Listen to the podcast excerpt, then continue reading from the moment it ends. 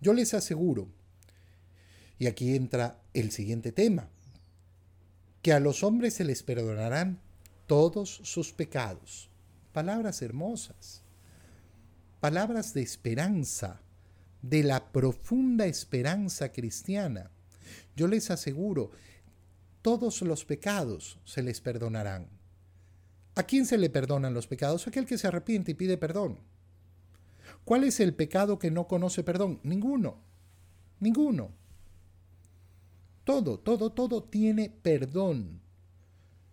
Y qué hermoso es tener nuestro corazón lleno de esperanza y sobre todo tenerlo lleno de esperanza cuando caemos en el pecado. Y yo digo, bueno, ¿y, qué voy a hacer? Levantarme. Levantarme.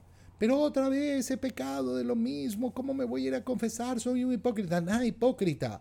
Levántate. Levántate lleno de la esperanza en la misericordia de Dios. El perdón de los pecados nunca ha sido por mérito tuyo, es por mérito de Cristo. Por tanto, nosotros nunca vamos a alcanzar la cuota de mérito para merecer el perdón de nuestros pecados. Me levanto, me levanto de nuevo. Nada va a hacer que yo permanezca tumbado. Si cometo pecado, me levanto, porque creo, porque tengo esperanza en la misericordia de Dios. Yo les aseguro todos los pecados serán perdonados y todas sus blasfemias. Pero el que blasfeme contra el Espíritu Santo nunca tendrá perdón. ¿Por qué cambia el Señor? Y dice todos los pecados, pero hay una salvedad. La blasfemia contra el Espíritu Santo. ¿Qué significa la blasfemia contra el Espíritu Santo? No creer que Dios lo puede todo. Cuando una persona no cree que puede alcanzar el perdón de los pecados, no, Dios a mí no me va a perdonar porque yo soy demasiado malo, porque yo he, caído muchas veces en lo mismo, Dios ya se cansó de mí, Dios ya se aburrió de mí, Dios ya, yo ya lo tengo harto. Estás blasfemando.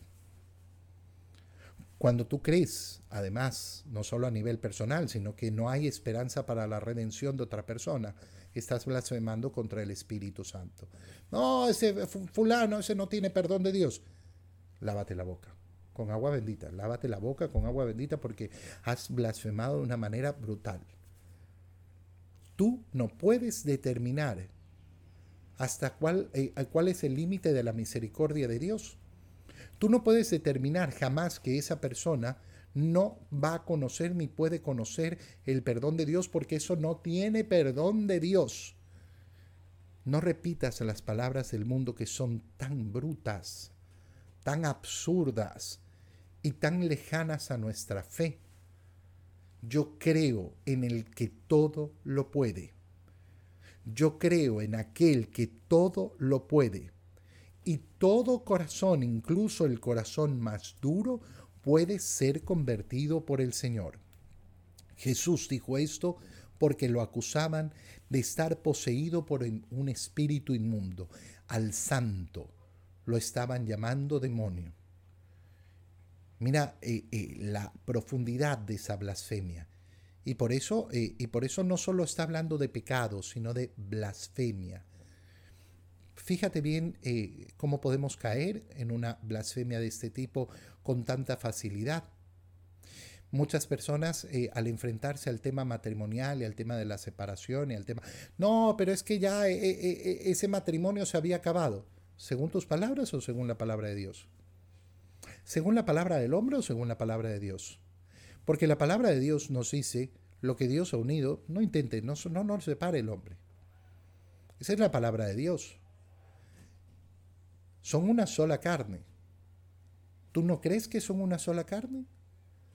Si tú no crees que son una sola carne, entonces no crees en Dios.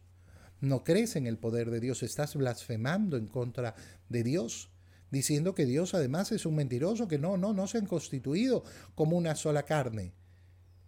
Y que se han constituido como una sola carne hasta que la muerte los separe. Mira con cuánta facilidad tantas personas pueden caer en una blasfemia contra el Espíritu Santo. ¿Y qué tengo que hacer? Abrir los ojos, abrir los ojos y decir qué profundo es mi error. Perdón, Señor. Perdón, Señor. Cambia mi corazón y que yo deje de creer en las mentiras del mundo.